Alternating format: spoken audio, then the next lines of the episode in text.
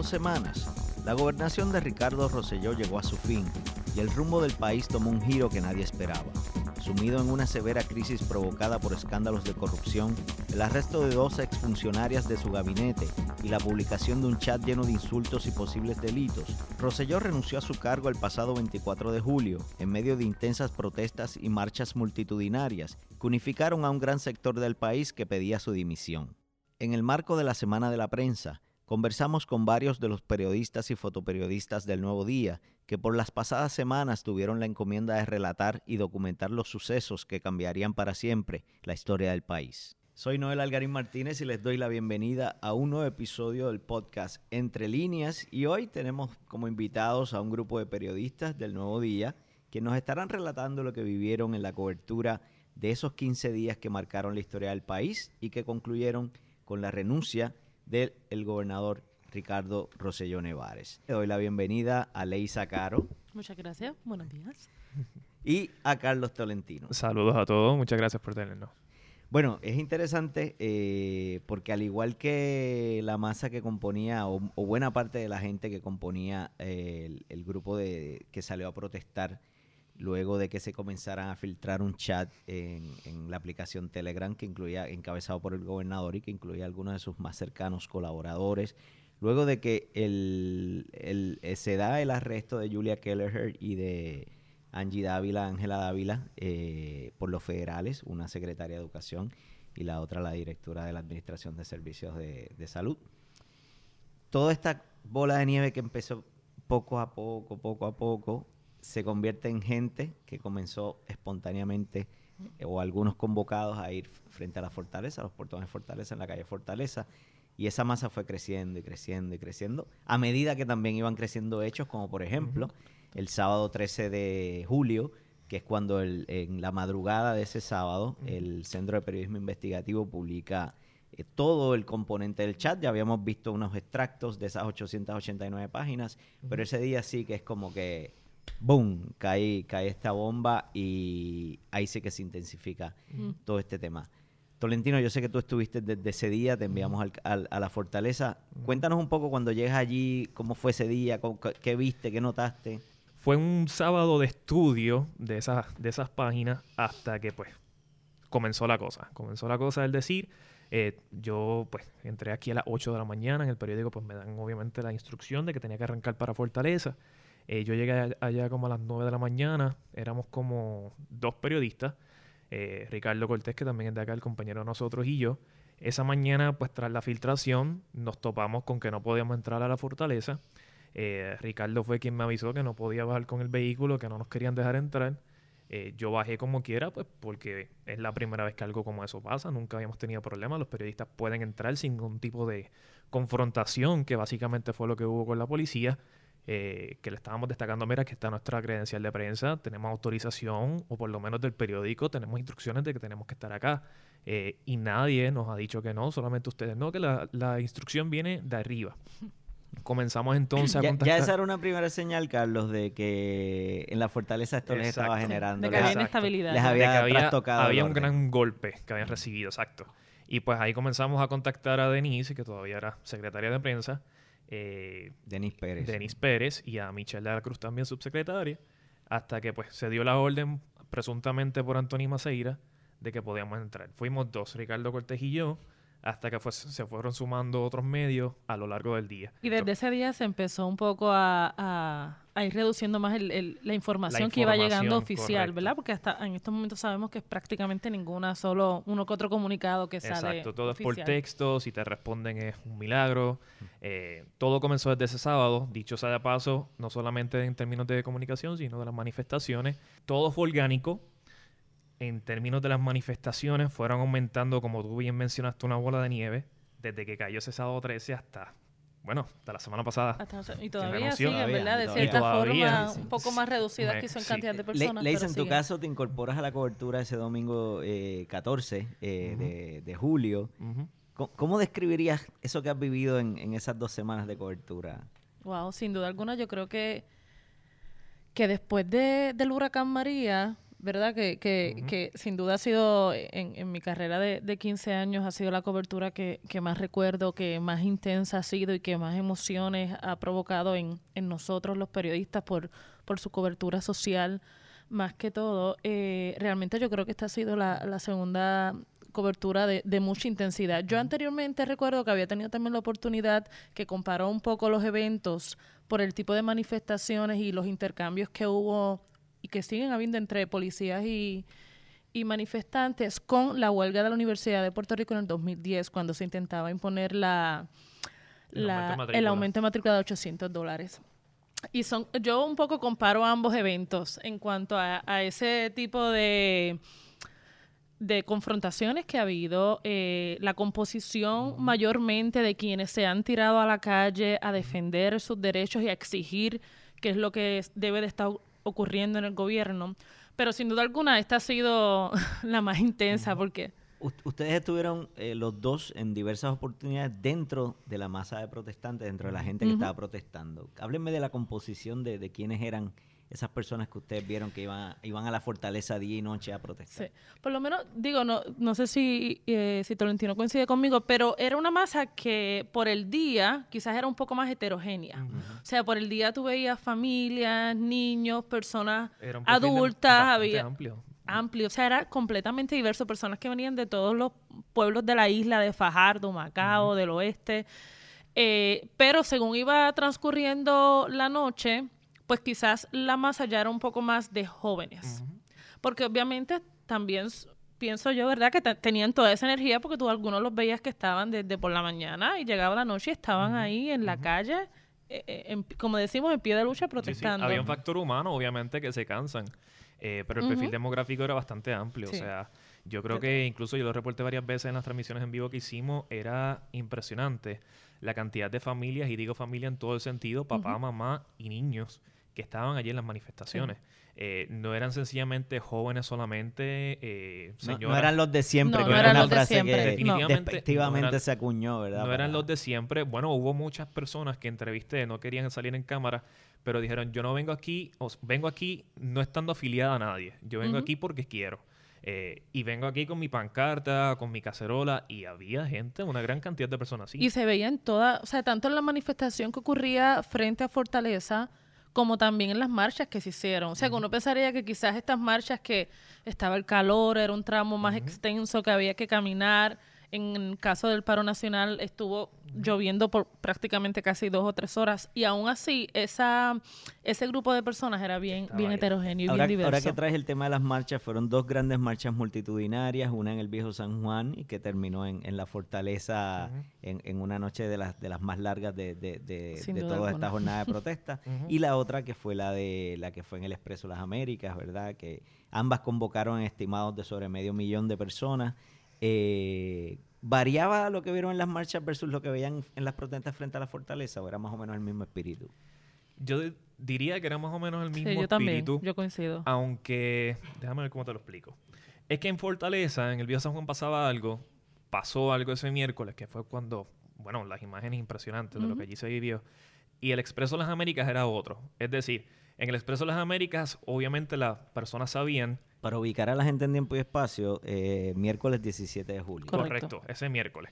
Eh, el de Fortaleza, porque el otro fue el lunes. ¿Cuál no fue la de la marcha? Fue el lunes siguiente. El, lunes hubo la marcha que fue que llegó hasta la Plaza Quinto Centenario. El, perdóname, el lunes 22 fue la marcha en el Expreso de las Américas. Exacto. Y el miércoles anterior era el 17. el miércoles fue el de. El, 17. el del Viejo San Pues ese miércoles todo era cántico, todo era alboroto, eh, la gente, Ricky renuncia y cada vez se sumaba más, había más volumen de personas, había más cánticos, era creativo, los cánticos muchos de ellos fueron con los propios insultos que utilizó el gobernador en el chat. Eh, obviamente no los podemos mencionar en este foro. No los puedes mencionar. eh, Para propósitos periodísticos. Pues aquí está la puta que te pide la renuncia, eran parte de esos cánticos, o sea, no era algo de los tradicionales luchas y entreganó, eran o sea, contundente que tú te quedas, wow, el mismo pueblo está haciéndole caer en cuenta al gobernador que fueron fuertes los insultos, que se trata del primer ejecutivo y que por eso no es que te están pidiendo la renuncia por algo sencillo. Eh, el miércoles, ese miércoles era más así, de cánticos de alboroto, ya en la marcha pues quedó, se veía constatado el deseo de las personas de mostrar una unidad de pueblo. Yo no sé si Leisa se dio cuenta Sí, hubo unidad ese miércoles, pero el lunes 22, eh, allá en el Expreso de las Américas, lo que se vio es un pueblo unido. Había más cantidad de banderas de Puerto Rico, de la gente ondeándolas. O sea, las imágenes impresionantes y así quedó evidenciado en las portadas de los periódicos. Eh, fueron, en ese caso, fueron ambientes un poco distintos, pero siempre el compromiso fue el mismo de pedir la renuncia de los cánticos y demás. Yo creo que era básicamente el mismo ambiente, coincidió con Tolentino. La, la, quizás la, la, diferencia entre las marchas versus lo que ocurría frente a la calle Fortaleza era el, el, espacio. Obviamente, eh, en lo que fue el expreso y, y el transcurso que, que, va entre el Capitolio y la Plaza Quinto Centenario te da la oportunidad de ser un poco más creativo en cómo tú llevas el mensaje. Y entonces en el expreso vimos de todo, o sea, vimos acrobacias aéreas, eh, personas que iban, eh, uno que iba caminando todo el trayecto con uno de los famosos drones, ¿verdad? De, de, construcción, de, los 500 dólares. O sea, eh, obviamente los artistas también que se convirtieron, ¿verdad? En esta, en, en esta fase un poco en en transmitir ese mensaje de, los del pueblo. el mensaje, ¿verdad? Y, entonces ellos también le daban otro matiz, otra, otro ritmo, otra alegría. ¿cuál era, ¿Cuál era la reacción de la gente en la interacción con ellos que iban en este camión, sobre todo en, bueno, en ambas, pero en la, en la del Expreso iban en este camión montados todos ellos? Hablo de Ricky Martin, hablo de Residente, hablo de Bad Bunny, hablo de Nita Nazario, eh, Tommy Torres, que también fue uno eh, bien importante, Carla Monroy, su esposa. Molusco, que, eh, que, también este, un, un entertainer, ¿verdad? Comediante ¿Cómo era esa interacción entre la gente y? Bueno, ellos sin duda eh, eh, provocaban la euforia de las personas y, y muchos de, la, de, los, de los cánticos y de la, ¿verdad? Como también se hicieron una especie de bailes mientras uno caminaba, era lo provocaban ellos y cada vez que cada uno de ellos se subía a la tarima y, ocupaba quizás una, una posición que era más visible al pueblo, pues obviamente ahí este, las personas eh, coincidían y y provocaba que reaccionaran y que gritaran y que, se unieran un poco más a la, a la manifestación. Eso fue en camino. Yo estuve en la tarima destacado y cuando ellos llegaron fue bajo el aguacero inmenso, que allí no había sombrilla que valiese. Esto, la gente la guardó y todo y ya estaban todos empapados. Pero fue incluso distinto a tuve un concierto tradicional y es que no hubo canciones, eran cada uno de ellos los que tomaron en su mano el micrófono, que pues se dirigieron al público y tú tenías que ver cómo la gente lloraba al escuchar los mensajes o cómo ondeaban las banderas al escuchar a un residente diciendo yo estoy orgulloso por verlos a ustedes aquí eh, y no yo sé que ustedes no están aquí solamente por verme a mí sino porque ustedes tienen un mensaje y están unidos como pueblo y cómo ondeaban las banderas cómo se alzaba el puño eh, en señal de resistencia, todo eso pues... Yo, yo creo que, que un detalle con, con, esta participación de los artistas, y creo que fue Molusco uno, uno de los que lo mencionó, es que ellos estaban allí en, en calidad de puertorriqueños, no en calidad de, estas estrellas mundiales del pop o, de, o, del, o, del, o del reggaetón o del trap o lo que sea. Eh, y eso los humanizó, ¿no? Porque él decía, allí estaba Ricky Martin, pero era Enrique Martin. Eh, estaba Residente, pero era René Pérez. Estaba Bad Bunny, pero era Benito, Benito Martínez, ¿verdad? este Así que yo creo que eso también le dio un, un, matiz, distinto. Y no importaba quizás el ritmo, porque quizás había personas que no coincidían quizás con la música o letra de X o, o ya artista que está allí, pero es que no se trataba de eso en este momento, sino del mensaje que ellos estaban transmitiendo a través del pueblo de, un reclamo de renuncia, que era el principal mensaje en ese momento. Pasaron muchas cosas en el transcurso de estas pasadas dos semanas, eh, pero finalmente el, miércoles 24 de julio, tras una larga espera, eh, se había dicho que iba a ser más temprano, luego a las 5. Eh, siguieron ellos en una especie de juego de, gato y ratón hasta que ya pasadas las 10 de la noche, 11 de la noche, es que el gobernador se emite el mensaje en el que, en el que anuncia la renuncia. ¿Cómo fue esa experiencia?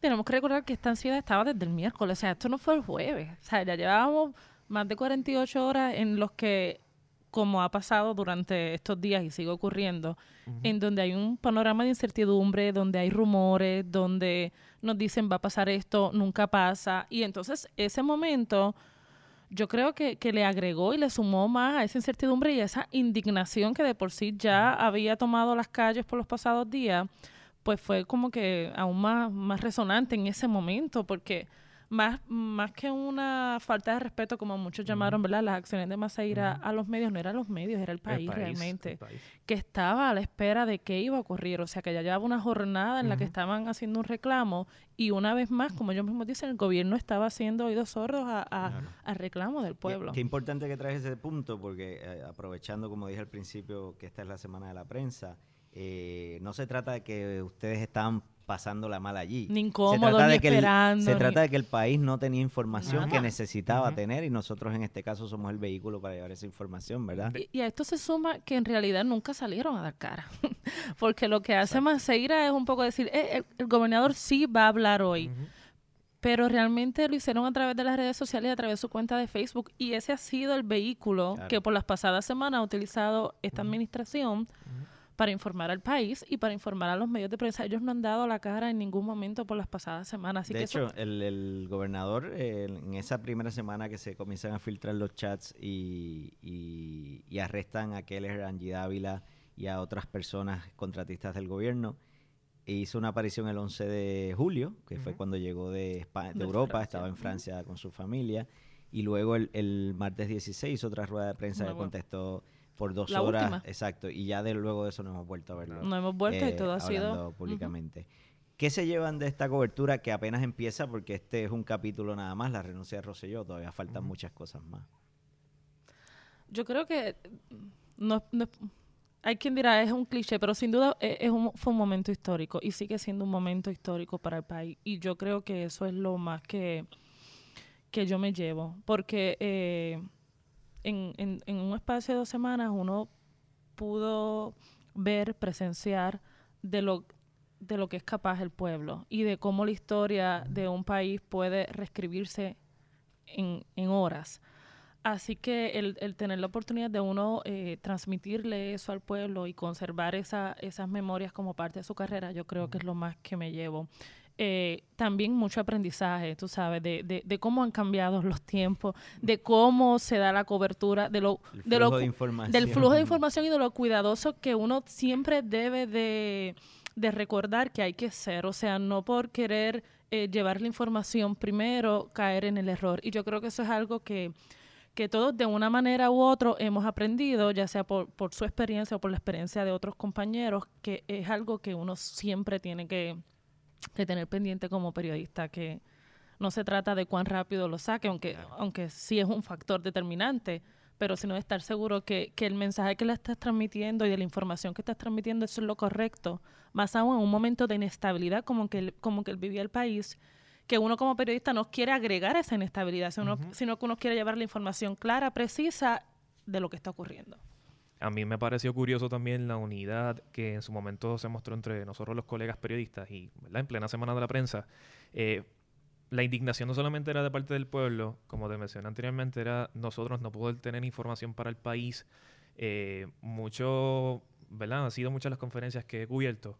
Y ha habido momentos en los que los periodistas, pues, si no le responde un compañero, pues se deja pasar. Eh, si no notan información, pues es más de lo mismo, siempre pasa. Pero en estos días, en las pasadas dos semanas, hubo un, ¿verdad? Se dio el ejemplo de cómo nosotros exigíamos la rendición de cuentas. En ese mismo miércoles de que salió Maceira, tú podías ver compañeros que estaban, bueno, gritándole, pero era de indignación, Maceira, estamos aquí esperando, necesitamos información. Y como en su momento, en la plena sala de prensa, se estaba diciendo, si nos vamos, ellos no van a decir nada, ellos están ahí por nosotros. O sea, el quien tiene el poder aquí de llevar la información y que el hagan un espacio y que tenga que abrir una convocatoria es por nosotros, los medios de, la, de comunicación que estamos aquí esperando por ellos. Y la realidad del caso es que tiene que haber un respeto de parte y parte. Eso es así. Esta, esta cobertura yo creo que también nos deja una necesidad de, reflexionar a los, a los colegas en los medios de comunicación, a todos los que nos ganamos la vida como periodistas. Eh, estamos haciendo nuestro trabajo como se supone. Eh, no solo es un, es un detente y un alto y una reflexión para el país y sus políticos, sino también para nosotros los medios eh, y es importante que, nos miremos en ese espejo y, hagamos ese, ese análisis. Se unen a la conversación los fotoperiodistas Xavier Araujo y Tonito Saya. Tonito no es su nombre, pero todo el mundo ya lo conoce por su nombre artístico de Tonito, que su apodo Ramón es, su primer nombre. Le doy la bienvenida a ambos a este podcast de Entre Líneas. Estos 15 días ustedes estuvieron en el, sobre los adoquines, sobre las aceras del viejo San Juan. ¿Qué recuerdan fue esa, ese primer, eh, la primera vez que se enfrentan durante esta jornada de protesta y de desarrollo de esta noticia que, se extendió por dos semanas? Eh, ¿Qué es lo primero que recuerdan o cuándo fue esa primera ocasión que, se insertaron en esta cobertura? Bueno, para mí comenzó eh, mi día libre, estando de camino a un día familiar el sábado. Sábado 13, el día que se filtran los chats completos. Y eh, me llama la, editora, Carmen Gautier, este, que estaba pasando esto y arranqué para área metropolitana. Y ese fue el día que, que, que, logré capturar al, gobernador pasando por uno de los jardines, este, después de estar un par de horitas. Una foto que, fue portada el nuevo día. Fue portada el nuevo día. Este, estaba literalmente bajo el sol con un lente ultra largo. A ver si había una aparición. ¿Y cómo te cómo fue eso? ¿Qué, te hizo pensar que podía salir ahí o simplemente suerte? no, no suerte, porque no, no puedo decir que suerte. Sí, anticipar y estar listo, estar preparado en caso de que, de que en efecto se, diera lo que, lo, que se dio. Para mí empezó todo, todo comenzó, todo comenzó ahí. Eh, pues, eh, luego de eso fueron días largos, intensos, eh, de horas de, entrar por la mañana y salir por la madrugada. Y, y, y, estar pues mano a mano con, con, compañeros no solamente de este, de, este, de este medio, sino con otros que, que al igual que mencionaron los otros compañeros, hubo una, una unión entre, entre, entre todos de, de, cuidarnos las espaldas en unos momentos eh, de peligro, porque, porque eran, eran zonas de guerra, literalmente, lo, lo, que, lo que vivimos por unos, por unos cuantos días aquí en este país. Xavier, en tu caso, ¿cuándo te insertaste? Yo me inserté, el, el tonito estuvo sábado y yo empecé domingo. Las manifestaciones se estaban dando relativamente tranquilas, aparte había unos que otros en diferencia entre manifestantes. Sí, pero no eran tantos, ¿verdad? Como llegaron a ser. Hasta sobre todo ese lunes. Sí, hasta que hubo un momento dado que entiendo que el, el comisionado de seguridad, Henry Escalera, este eh, estaba haciendo un intento de salir de la fortaleza después de, estar casi todo el día reunido con el gobernador. Y ahí sí hubo encontronazo y eh, hubo pepper spray y la gente se, se calió un poquito los ánimos, pero después se mantuvo todo controlado. Hasta creo que una compañera periodista, creo que de, de Guapa, creo que fue, este, salió lastimada por un momento y incluso creo que la arrestaron pensando que era una manifestante, y, pero inmediatamente la, la, dejaron. Eso fue en el, en el portón, en el, portón, de atrás. Tonito, mencionó que ese sábado 13 eh, tiene la oportunidad de captar la imagen del gobernador en el balcón en la fortaleza. Para ti, ¿cuál fue esa primera imagen que recuerdas de que captaste como que definió un momento? Bueno, yo creo que el, el, el, el, cuando empezaron a, cuando salió el Enrique Calera, o sea, yo creo que fue ahí el momento yo dije, de aquí no, esto no va a parar. esto va, como dicen por ahí, creciendo. Pero eh, el lunes fue bien crítico, Tonito estuvo allí, hubo un par de compañeros, o sea, y, y, esas imágenes cuando yo las veía en, el en vivo de nosotros, yo, o sea, la vena mía era, yo necesito estar allí, necesito estar allí, o sea, mi, mis colegas me necesitan. ¿sabes? ¿Para ustedes fue el momento que ustedes dijeron esto no es otra protesta? No, no, no, no, no, no, no. Eh, eh, eh, olvídate de los primeros de mayo que se habían dado aquí. En aquel momento, es que, es que en términos de logística, las calles de San Viejo San Juan son, son, son estrechas y, y, una gran cantidad de personas esparcirlas y, y, tratar de que se vayan del lugar es bien difícil y va a tomar mucho tiempo, especialmente ese lunes que no había pasado nada, que no estaban preparados realmente. Ya los días previos ya había, se notaba que había un plan de cómo, de cómo disipar a las personas. Pero ese primer día, esa batalla duró un montón de eso tiempo. Era, eso era otra cosa, se iban y volvían. Sí, sí, sí. Eh, la del miércoles. La del miércoles, cuando nosotros pensamos que había finalizado, nos sentamos en, en la acera, nos quitamos las caretas para poder, tratar de, de, descansar un poco. De momento vienen los manifestantes con el mismo ánimo. Con la misma intensidad. Con la misma intensidad. Creo que no era la misma cantidad, pero eran bastante, y eran, era ahí, estaban bien, bien combativos, como, como diríamos. Sí, el, el, el, háblenos un poco de ese proceso. Obviamente ustedes tenían que ir igualmente preparados, ¿no? Eh, sobre todo luego de esa, esa manifestación que hay se, lacrimógenos. Eh, ¿Cómo era ese proceso? ¿Cómo es eso? Cuéntenle a la gente que no tiene idea a lo mejor. Por los años de experiencia que, que yo llevo aquí, yo, yo si acaso, yo he utilizado casco. Si acaso he utilizado careta antigua, ha sido fuera de Puerto Rico. Y tú tienes más de 20 años cubriendo. Y tengo más de 20 años. Después ocurrió, eh, qué sé yo, los pasados mayos primero, ¿no? Y ahí desde entonces, pues ya, yo creo que ya se ha convertido en, en esta, en, este mes además de las cámaras que tenemos, nuestro nuestro equipo. Es indispensable. Es indispensable. Ahora mismo está en mi escritorio la careta antigas y en mi guagua está el casco. O sea, ¿Cuán, difícil o retante es cubrir una jornada como esta con una careta puesta en el caso de ustedes como fotoperiodistas, por ejemplo? Pues mira, eh, honestamente no, no, no es tan difícil como, como, como, como pudiera ser. Claro, yo preferiría no, no tenerla puesta, pero pues eh, hay, hay, hay, hay, que, hay que usarla. Pero no, no, es tan, no, no, es, no es tan retante como, como tal vez alguien puede, podría pensar.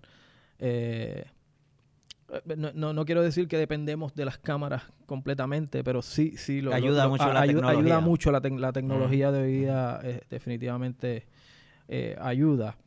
Pero eh, hablando de, de, volviendo un momento a, las imágenes, ¿cuál fue mi primera imagen? Cuando, cuando prendieron los zafacones en fuego, y yo estoy en la esquina entre la del Cristo y Fortaleza, y yo eso es ese lunes, ese lunes, y yo asomo la cabeza y yo veo eso, y veo un tipo eh, eh, con las manos arriba encima de los zafacones. Yo no, no, no en, en ese proceso que, que, que es bien rápido. O sea, para mí fue impresionante y dije, wow, que esto no, esto no, esto nunca se ha vivido en, este, en este país. Y esa para mí fue la, imagen más chocante, que tal vez fue, te digo, una, fracción de segundo y de nuevo work mode. Este, pero fue, fue, fue sumamente, sumamente impresionante. Y, creo que esa, e, ese, esa realización la tuve en mi casa después, porque si estoy, estoy trabajando, estamos trabajando y no, no, no, hay tiempo para pensar en lo impresionante que puede ser. Lo sí, que está la adrenalina Y hay acción por todos lados, por todos lados. Por ejemplo, Tonito me imagino que cuando estaba haciendo, observando primero también eso, que después luego capta la imagen, atrás de él estaba pasando mil cosas, ¿te entiendes? Al lado de él estaba pasando mil cosas. Estaban volando adoquines, piedras. No, la lluvia, la, la, lluvia de, de, piedras era, era era, era grande y había que tener cuidado porque pues hay gente también que tiene, que tiene su agenda en contra de uno y, piedras volaron en, dirección mía, en dirección de nosotros. Eh, hay, un, hay un visual eh, eh, bastante impresionante del cual yo me di cuenta los otros días que no lo, que no lo tenía, nunca lo usé. Y estoy, yo, hay un visual que yo tengo mi GoPro en, la en el casco y estoy enfocando y, tengo la cámara en dirección hacia, Abel, hacia Xavier y explota lo que creemos que fue una Molotov, pero pero una explosión gigantesca. Que iluminó la, iluminó la del Cristo completa. La de Cristo. Ah. Eh, bueno, obviamente ya nos están diciendo en momentos en que esto se puso peligroso. ¿Hubo otra instancia que tú dijiste, mm, o dijeron, no sé si debemos estar aquí? Bueno, en el miércoles, el miércoles que estábamos juntos, bueno, estábamos trabajando, pero hubo un momento dado que, que, que, nos, encuentro con Xavier. Y siempre es bueno trabajar que alguien te cuide la espalda. Yo le digo a Xavier, eh, vente, vámonos por acá. Ese es el miércoles que se da la gran marcha en Viejo San Juan, ¿no? La primera. Sí, que luego concluye en la fortaleza. Eso. Que eso es el, estamos hablando para que la gente tenga idea, el miércoles 17 de Y eso fue alrededor como de las 11, 11 y media, como mucho. De la noche. Sí, de la noche. Pues eh, decidimos caminar la fortaleza y, y, girar por una de las calles que corre paralela. Y allá recibimos amenazas. Eh, Xavier se, se de héroe en un momento dado, yo no me di cuenta, pero hay un visual que está, está grabado en video, lo, lo verán pronto, donde había este, este, este muchacho que se pone a prender una guagua de televicentro que ya estaba destruida, pero literalmente a prenderla por, por dentro en fuego. Y este bando el tipo y le dice, deja eso, el chamaco se va corriendo y se va. Y este Isabel saca de una caja prendida en fuego de dentro de la guagua y la tira a la calle. Si no, esa guagua se prende. Que eso era una de las cosas que a mí me ponía más, más, nervioso en el San Juan. El fuego. Tomando en consideración el, montón de líneas, el, montón de líneas de gas. Que hasta con manifestarte lo, lo, lo, lo, comenté.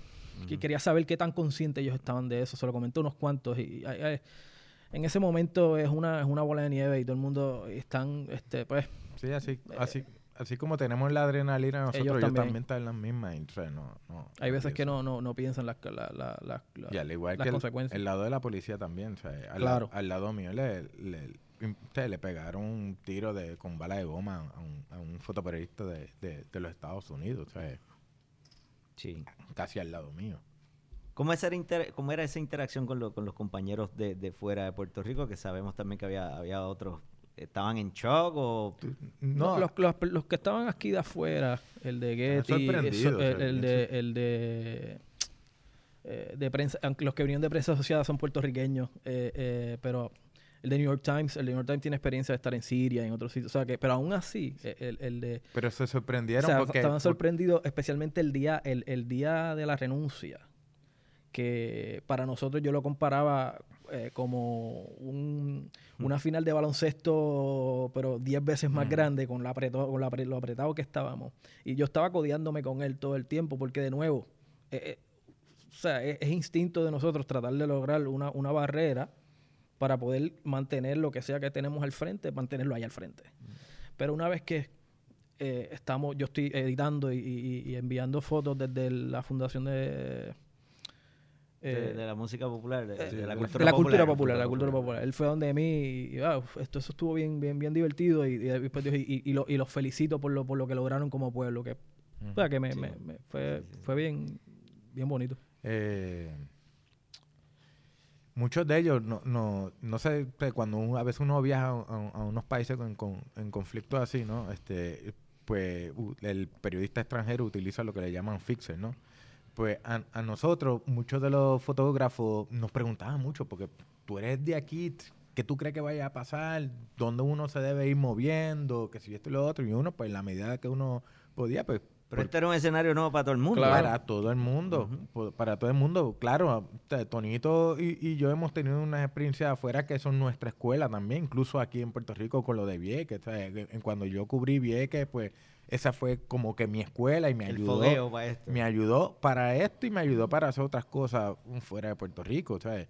Eh, y, pero nos utilizamos a ellos como fixer y uno, pues, dentro de la medida de la poca información que uno pudiese tener también, pues no se la compartía a ellos, ¿no? Un ejemplo de eso fue el día de Guaynabo, que yo estaba en Fortaleza y se lo menciono al del Herald y al del, y al del Times que, mira, el gobernador va a estar allí, o hay posibilidades de que esté allí. Y aquí en Fortaleza, las posibilidades de que ustedes vean algo aquí son mínimas. Yo me voy a ir para allá. Después llegaron al rato, luego que había pasado todo, y, dijeron, contra, debimos haberte hecho caso. Y yo, pues sí, yo soy, yo soy el de aquí, claro que debieron haberle hecho caso. en, términos de lo, de lo que es su labor y el producto de su labor, que, que ya han mencionado algunas instancias eh, pero ¿qué otras imágenes se llevan de, de estas, estas semanas de cobertura? La unión. Ya, ya fuese en la marcha. Oh, wow, la marcha. La, marcha. yo, yo, estaba en un punto alto en, en, la guagua y cuando la guagua finalmente eh, empieza a entrar. ¿La segunda o la primera marcha? No, no, la segunda. La segunda marcha, la, del Expreso de las Américas. Cuando entra al Expreso, que yo no veo el final de bandera, te lo digo, y se me paran los pelos ahora mismo. Para mí fue mind blowing, como dicen los gringos. Yo me traté de trepar en un, un sitio alto para ver dónde llegaba en la final y realmente no recuerdo haberla visto. A mí, inicialmente lo que me causó fue un, un, sentimiento de orgullo de que no, no podía creer que el, que, que, que el pueblo estuviera tan tan unido en un solo mensaje. A veces, a veces se habla de, de la generación, los millennials, que el y todas las generaciones. Ahí había gente de 5 años, de ochenta y pico de años, gordo, flaca, rubio, negro, de todo, de todo, de todo. Y todos se llevaban bien, todos se encontraban, se abrazaban con una, con una, con un, con un talento para crear su arte también, ya sea en, en, en, en pancarta, ya sea eh, en vestimenta, ya sea de todo. yo creo que, que en tan poco tiempo es, interesante porque esta cobertura yo creo que incluyó como distintos escenarios de cobertura en el sentido, eh, tuvieron que lidiar con gases lacrimógenos, con calor extremo en ocasiones, ese día de la marcha con una lluvia bien intensa. ¿Qué fue lo mejor que pudo pasar?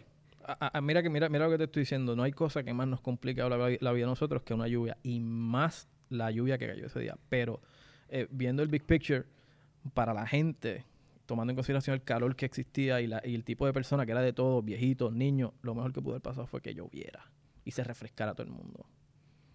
Pero a nosotros nos complicó la vida un montón. Fotógrafos perdieron computadoras, cámaras. Fue, fue, fue jodón trabajar, trabajar ese otro escenario muy distinto al viejo San Juan. ¿Notaron diferencias en términos de, esta pregunta se lo hice a los colegas periodistas que, también están participando de, de, este podcast, ¿notaron diferencias entre lo que vivieron en las protestas en la fortaleza versus las dos marchas? ¿O era más o menos el mismo espíritu? ¿Imperaba lo mismo? Yo, para mí, era el mismo espíritu. Era, era, era, obviamente estaban llevando un mensaje, pero también era, tú veías, tú veías como un positivismo entre la gente.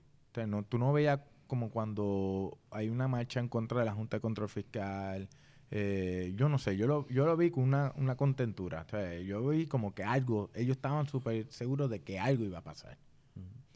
ahorita tú creo que lo mencionabas tú, Xavier, que, que estaban pasando muchas cosas a la vez. Sí.